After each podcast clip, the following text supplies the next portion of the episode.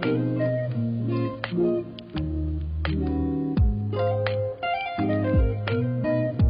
迎收听马金的女儿们，这里是 Mindy 和 Lian 的 Papa Podcast。那今天这一集呢，也是我们二零二三年末《爱的三部曲》当中的第二集，接受爱跟给予爱。那敬请期待我们二零二三年的最后一集，爱自己。那今天来跟大家聊聊的主题是接受爱跟给予爱。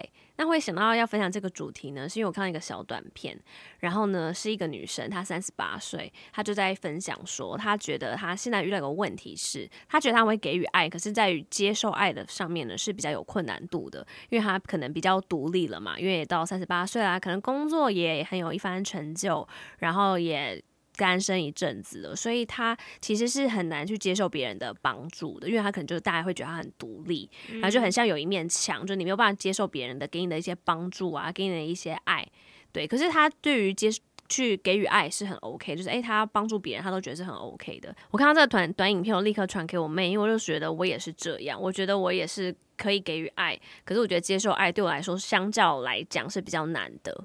嗯，因为其实我觉得可能身旁有很多人已经进入了可能是三十岁，然后可能还是单身的时候，就开始反思，诶，是发生了什么事情？然后我觉得就可以思考看看，其实是不是其实你对于接受爱这件事情是有一点点难度的？因为其实我之前也没有很认真想过这件事情，诶，就是关于就是给予跟接受爱，因为会觉得好像这两件事情是很自然的，会觉得诶，是不是每一个人类都会的事情？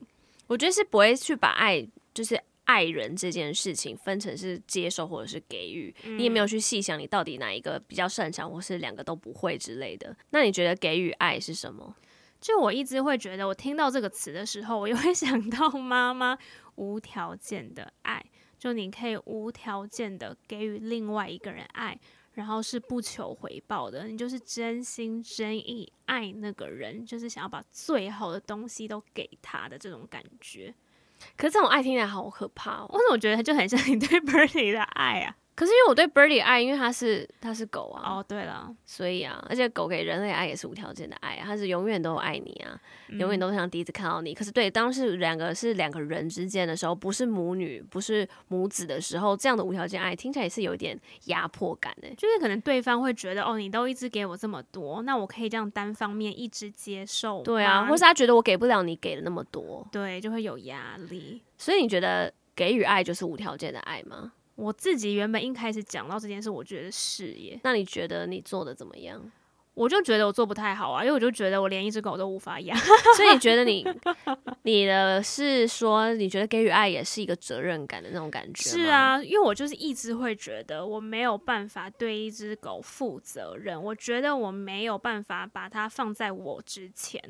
因为我觉得，其实我觉得狗是你可以想象是小孩的前哨站，对，就是在你还没有生小孩之前，其实养狗就很像养一个小孩，你要对他负责任，你要给予他爱嘛，对。可是跟小孩可能还是有些不一样，因为小孩会慢慢长大。嗯，对，那他可能会有独立，可是小狗会越来越老，所以我觉得是有一点类似，可是又不太一样。那你呢？你会觉得，所以像像我妹啦，她就也不敢生小孩啊。我现在目前是不敢，我觉得，我觉得我先把我自己顾好就好。可是你觉得你不敢生小孩，跟你觉得你还没有那么善于给予爱是有关联性的吗？我觉得都有一点呢、欸，但我觉得我的恐惧更多是，我觉得要对这个生命负责，我觉得比较可怕。就我还是会觉得，如果我真的生了，我觉得我会觉得这个爱是。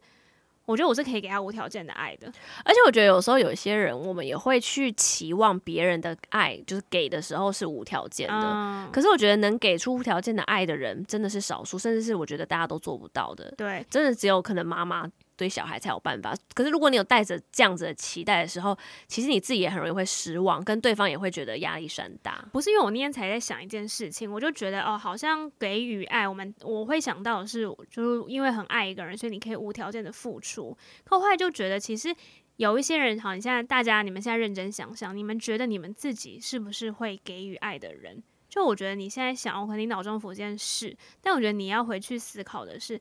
你付出的爱是无条件的吗？还是其实你付出的爱是为了要迎合跟讨好别人？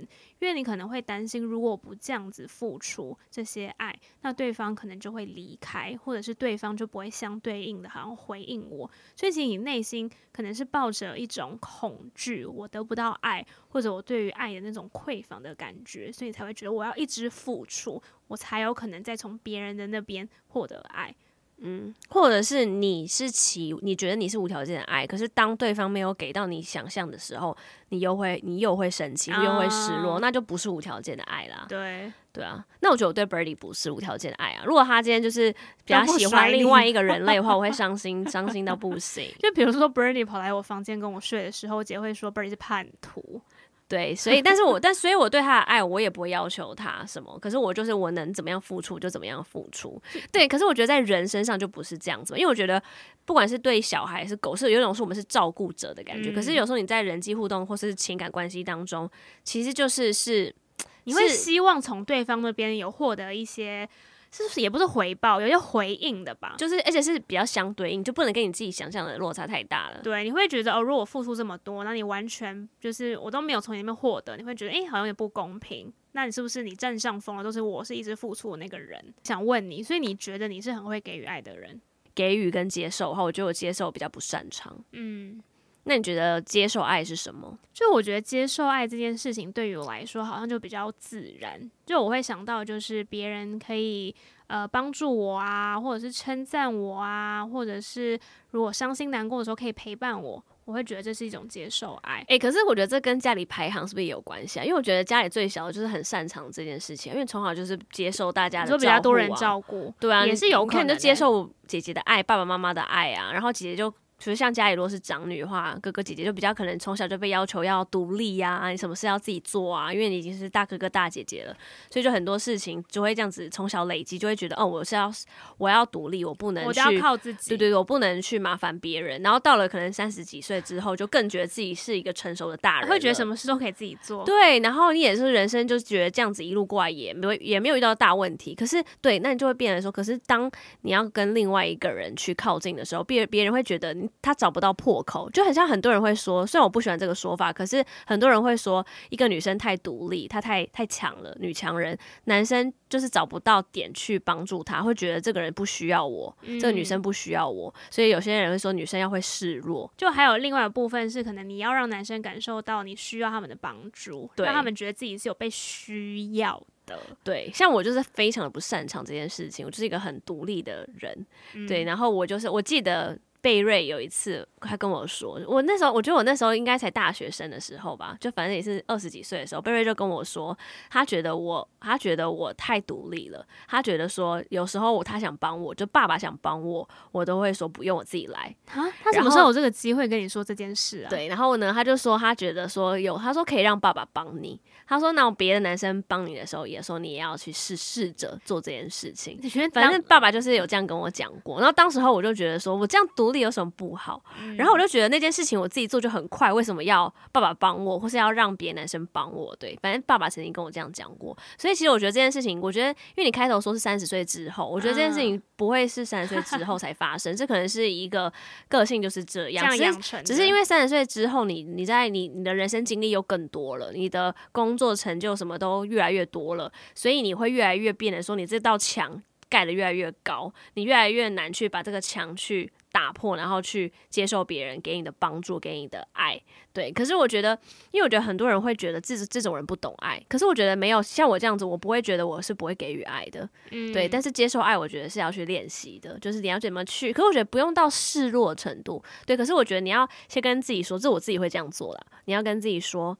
就是我知道我自己可以做的很好，可是别人帮我做也可以啊。嗯，对，你不要觉得说自己自己做就是最好的，然后你只要最好的那个版本，那就对啊，你就好像觉得别人没有那么厉害，嗯，那别人也会觉得哈，那我就是不 OK，那我不敢跟你靠近。对，就我觉得我自己身上的 bug 是，就每次我姐称赞我的时候都会很害羞。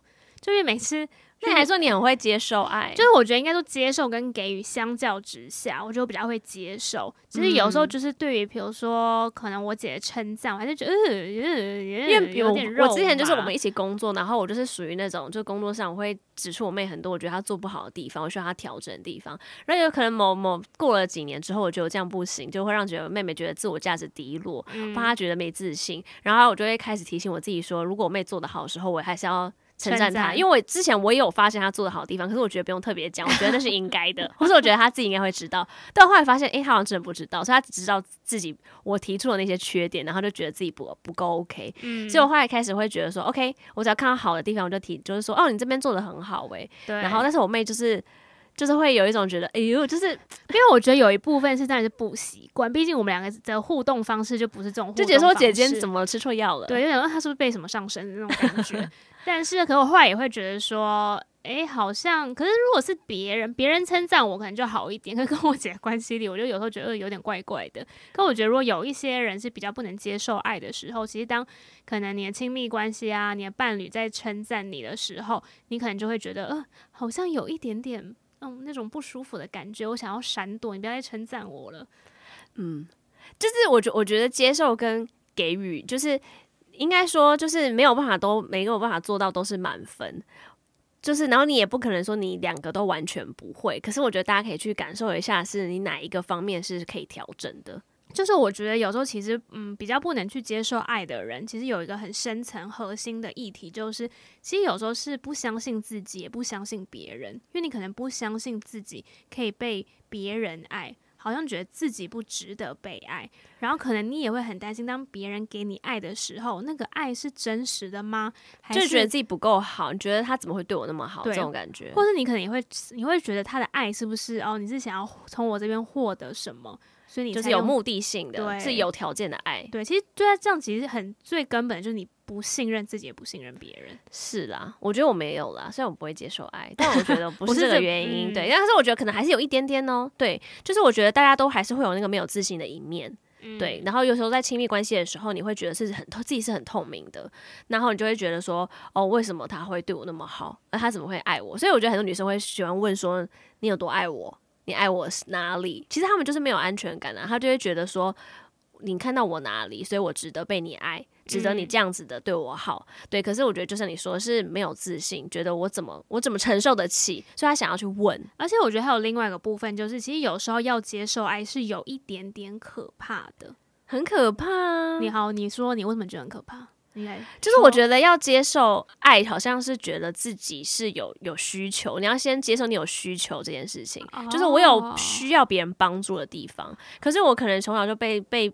灌输说我要很独立，我要什么时候自己来，所以我就觉得，那我要先接受说这件事我做不到，所以别人要来帮我。Oh. 对，可是所以我我前面会分享说，所以我现在会提醒我自己，我相信我自己是做得到，或是我就算做不到也没关系，可是别人来帮我也 OK。嗯，对，所以我觉得对我来说最恐怖的一个点是说，你要就好像你要暴露你一个你不会的东西的那种感觉。嗯，就我有看到有人分享是说，其实他们会觉得接受爱可怕的点，是因为当今天我愿意接受爱了，那也代表有一天。这个爱可能会不见，就会觉得好像自己少了这个主控权，就、oh. 就是让对方可能有伤害我的机会。哦，oh, 就好像你接受他的爱了，就是代表你好像你缴械了，你你把你自己交出去了，嗯 yeah. 所以你就觉得说完了，我就是已经是沦陷了，那对方有可能会离开我。对，哦，oh, 这我倒是没有想过、欸，哎、嗯，对，这个是很很深层，很深层，因为我觉得其实有很多人可能他们一直单身，然后就觉得奇怪，为什么？对啊，找不到。找不到对象，找不到对象。可你有没有想过，可能其实你在潜意识里面，你做了很多事情，是你根本没有办法去接纳别人对你的好意，别人对你的爱，对，就接不了，就你那个墙壁就没有打碎，所以对方的东西都丢不过来。嗯，然后你就一直觉得他为什么大家都跟我靠近不了？其实我觉得在关系中也有很有可能呢、欸。其实我就觉得愿意进入关系的人，其实非常勇敢。对了，可是进入还是会有这个议题啊，嗯，就是那就变，哎，就变成上一集假性情侣。如果你没有办法接受人家的爱的话，嗯，你会觉得，你对我，你是图我什么东西，或者你觉得你凭为什么会对我这么好？你不你没有自信，其实就是假性情侣，就是你你根本不能去接。就是我觉得感情当中就是一个一来一往嘛，互相的。可是如果你单方面这边是关闭的，嗯，你你就算你有给予好了，可是你没有接，对方就是都有丢的东西就丢不过来，那这关系还是会最后还是会卡住啊，嗯。所以我觉得其实就是应该说给予跟接受都要有个平衡的位置。对，所以我觉得大家就是可以去说，哎、欸，你去看想一下，说你接受跟给予，你有哪一个比较稍微不擅长，你可以去。去思考一下，看你觉得，诶、为那为什么这件事情对你来说是比较有难度的？其实呢，就这是真的有科学研究的，就有一本书专门在研究是接受爱这件事情。反正有两位博士呢，他们就提出一些，就是如果当人们难以接受来自伴侣的爱的时候，会有哪一些实际的表现。所以大家呢，你们可以观察一下自己有没有这样子的情况发生，就可以判断自己是不是难以接受爱。那其实第一个呢，就是比较容易会拒绝来自伴侣的好。好意，就像我刚刚分享的，比如可能如果你的伴侣表扬你、称赞你，或想要给予你帮助的时候，你会觉得有一种嗯很不舒服，不要再称赞我了，或者像 Mindy 一样，就觉得我不需要帮忙，或是你知道那种老公可能要送老婆一个礼物，然后有些老婆就觉得说你干嘛？你觉得我自己买不起啊？你懂吗？就不接受别人好意。如果是老公想说，我靠，我老婆真的很难搞哎。对，就是我觉得你，就我觉得这样子，对方也也会觉得不知道怎么跟你相处。嗯。好，然后再来是，就是你可能比较容易去注意到一些比较负面的细节。像有一种人呢，就像我姐，她常说，她就是这种人，她觉得她非常难沦陷爱，因为她很快就会看到一个人的容陷爱，不是沦陷，容陷，容 陷爱，容易陷入爱。对，就我姐很常说，她觉得身边有些女生比较容易容陷爱，就是她们很很会看对方的优点呢，就她们都只看到对方的优点，加分加分加分。对，但是我觉得这个也没有到很好，可是我觉得。就是我们大家都要互相调整，就是如果你只看优点也不行，可是如果像我就是那种一直看到缺点的，就是不行啊。就是你对这个人没有办法容陷爱，因为你就看到缺点就觉得呃扣分，对、呃、他那里怎么那样，呃呃，就是你就觉得扣分扣到最后觉得呃其实这个人对我没有感觉了。对，就是比如说可能其实对方他也有做了五六次很好的，比如关心你呀、啊，比如你不舒服帮你买东西呀、啊，可你永远不记得。永远没看到他对你那些好，可他不小心就做错那么一次，好迟约会迟到十分钟，就开始把他的这个负面的这个特点。狂疯狂放大、欸！我跟你说，你举这例子，你不懂我们这些人的逻辑。我们不是说我们就是是不是不是跟频率有关的哦，这是说我们只看得到，就是我们只会看到缺点。哦，就是而且我觉得有些人的优点真的比较难发掘。我觉得很多人的优点都是你要真的去发掘他的，可是缺点你不需要发掘，就是觉得哟不经意就会看到。然后我们可能就是没有那个发掘的那个眼光，我们都是不经意就会看到很多缺点。对，所以就是一放眼望去，就是缺点扑面而来，而不是频率的问题。可那你觉得为什么你会这么就这么容易看到对方的缺点？因为他的他的优点就是太难被发掘了。OK，没有。可我觉得 我不是，我觉得我的想法是，是因为表示那些缺点，一是一定是你不喜欢的东西嘛，所以你可能特别敏感，或特别容易看到。嗯，所以你就是。你跟一个人在一起，你一定是要平衡优点跟缺点嘛。但如果你赶快看到优点，就知道啊，我不能让我自己陷入这样子的惨况。可是我觉得对我来说，难点就是真的很难看到，嗯、或者是我觉得我必须要洗脑自己那个优点，然后把它特意的放大，可能就有一种很不自然的感觉。嗯、所以我现在我如好，如果你跟我一样的话，这件事我觉得不是无解的，我觉得是你要去解，就是我觉得是有时候。很多是你自己的投射，你要发现是那是你自己的投射，然后如就是应该怎么讲啊？就是你不能把。把就是你不能想象你遇到的人是先入为主，觉得他要是比较偏完美的，就你要先想象他是一个比较中庸的人，嗯、所以他当他做了一点东西，就觉得哎呦，有加分，我不知道你还会这个哦。当、嗯、他做不好，就觉得啊，他本来我也没有预期太多，对。可我不是说你要想象对方就是一个糟糕的人，嗯、但是我觉得你不要先预想一个完美的 Mr. Right，、嗯、这样会达不到你的需求。所以就是我觉得你的你一不我这不是标准降低，我觉得是不要有太有期待值，不要太。太爆表，嗯，但其实我自己也会觉得，如果你比较容易呃 快速发掘一个人的缺点，我觉得某部分也是因为其实你想要保护自己啊。就像比如你在路上，你认识一个陌生人，你一定会先评估。呃他是好人还是坏人？对啊，我就很会保护我自己啊，就很独立的人都很会保护自己啊，因为我们就要自己保护自己啊，又没有别人会保护我们。OK，如果你现在听到你也是这样子的话，你就是比较难接受爱的朋友。OK OK，好，还有另外一点就是，可能就是你比较容易会否认来自伴侣的爱，就其实他已经表达很多了，可能就是一直否认，就哦，我就是没有感觉到。也可能是我觉得他们对于接受爱的比较是局限，就觉得接受爱爱就是某一种形式、某一种方式，他们才觉得是，或是达不到他们标准，他们觉得不算数。嗯，对，所以他们就容易会否定别人给予爱他们的方式，就无法接住。就我觉得还有另外一个部分是，对啊，就是其实要接受别人的爱，有时候不是一件呃简单的事情。就是因为我就刚刚就说嘛，你会觉得，比如妈妈可以给你无条件的爱，可是如果你今天这个关系，你们俩是没有血缘关系，你有时候会觉得这个爱我何德何能，我获得你的爱好有压力。那如果我一直否认。我没有感觉到，那我是不是就不用承认？哦，好像其实我从里面获得了很多，所以我好像要相对应的可能也付出啊，也回报啊。那最后一个呢，就是比较容易斥责伴侣，或者是故意制造一些冲突。OK，哎呀，我这边先前庭摘要一下，就我觉得 先听，就是前面这样讲完，其实我觉得。很有一个可能性，就是就像我妹刚刚说，就是这是一个保护的机制。对啊，就是因为说你必须要，就像你要辨别这个人是好人坏人，这个人怎么样，我才决定我要不要容现爱啊，我要不要跟这个人更靠近。所以是一个保护机制，所以你会有种算是把你罩子放的特亮，嗯、对。但是你罩子放的太亮，就会交不到男友，或是关系就很容易破局，因为对方觉得压力山大，好像被教官一直监视着。对，可是就是其实这是一个自我防卫的机制，但是这个自我防卫机制。只要有就好，我就不用开到那么强，因为开到那么强，就是就像你那个你的真实的一面墙，大家跟你靠近不了了。嗯、对，就是你的那个墙还是要就是比较有弹性的。所以我觉得其实这是一个防卫机制。可是你把自己保护的太好的时候，就是好像你帮你自己就是筑了一道跟大家隔绝的墙，你筑的太完整的时候，就没有一个人能真的走进去那道墙啦。对，然后你也不知道怎么走出来了，嗯、就把自己框在那个里面了。对，所以其实我觉得，就是刚刚这个书里面提到这几个难以接受爱的实际表现，其实我觉得最根本的就是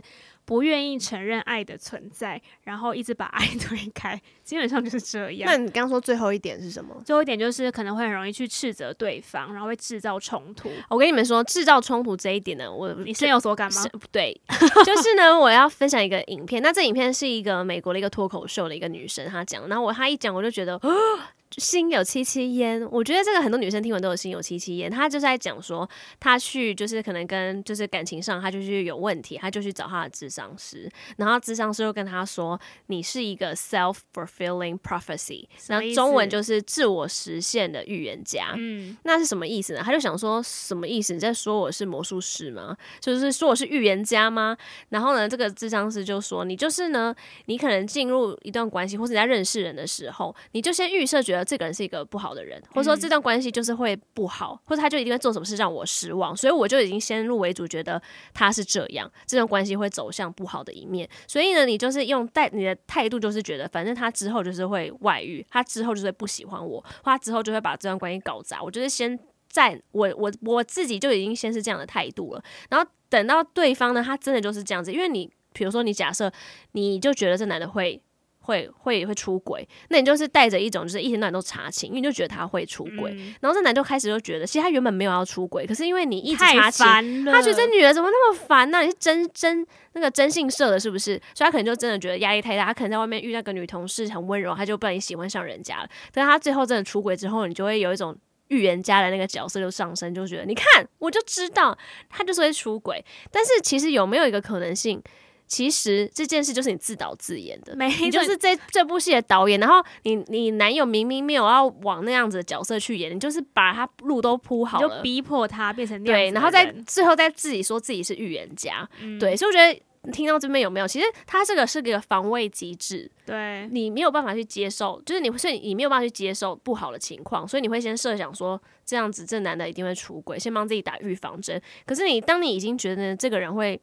出轨，这个人是很花心的时候，你就没有办法给予他爱啊，你没有办法接受他的爱，因为你已经把他他把他想成这样了。嗯，那你最后呢？你就只能你就是自食恶果，可你还自己会觉得洋洋得意，有没有觉得？嗯，你看我就是很准，我看人很准。因为其实我觉得很多人其实是没有意识到，是自己的潜意识去拒绝接受爱。对啊。真的是这样哎、欸，其实我觉得这是很深层的，嗯、就是你会，因为我觉得比较容易在关系当中，就是破局的时候，或是你一直一直单身的时候，你很容易会去说是别人的问题，是比较容易，因为我觉得要看到自己的缺点是比较不舒服的，说别人不好，说我都没遇到人是比较简单的，当然也有可能是这样，但是可以继续想想看，会不会是我自己是没有办法接受爱的，因为如果你没有办法接受爱的话，你要怎么样？跟人家走在一起，也有一种人，他们很常会说我不需要，我自己一个人也很好。可我觉得某种程度，有时候有些人是想要催眠自己。我觉得他就是因为他真实真的害怕这样，所以他必须要这样说，就是其实他也在自我防卫啊。就是他要先催眠自己，我不需要。那我不需要的时候，我就不需要进入到一段关系里面，所以我就没有机会去感受到，可能关系里面也有。会被伤害的事，这就很像一个小女生，她可能很想要一个洋娃娃，然后看到朋友有这个洋娃娃，他爸爸妈妈卖给他的，然后呢，但是他觉得他爸妈不会买给他，所以他他跟自己说，我不我不需要，我根本不需要这个洋娃娃，我，我根本不喜欢这洋娃娃。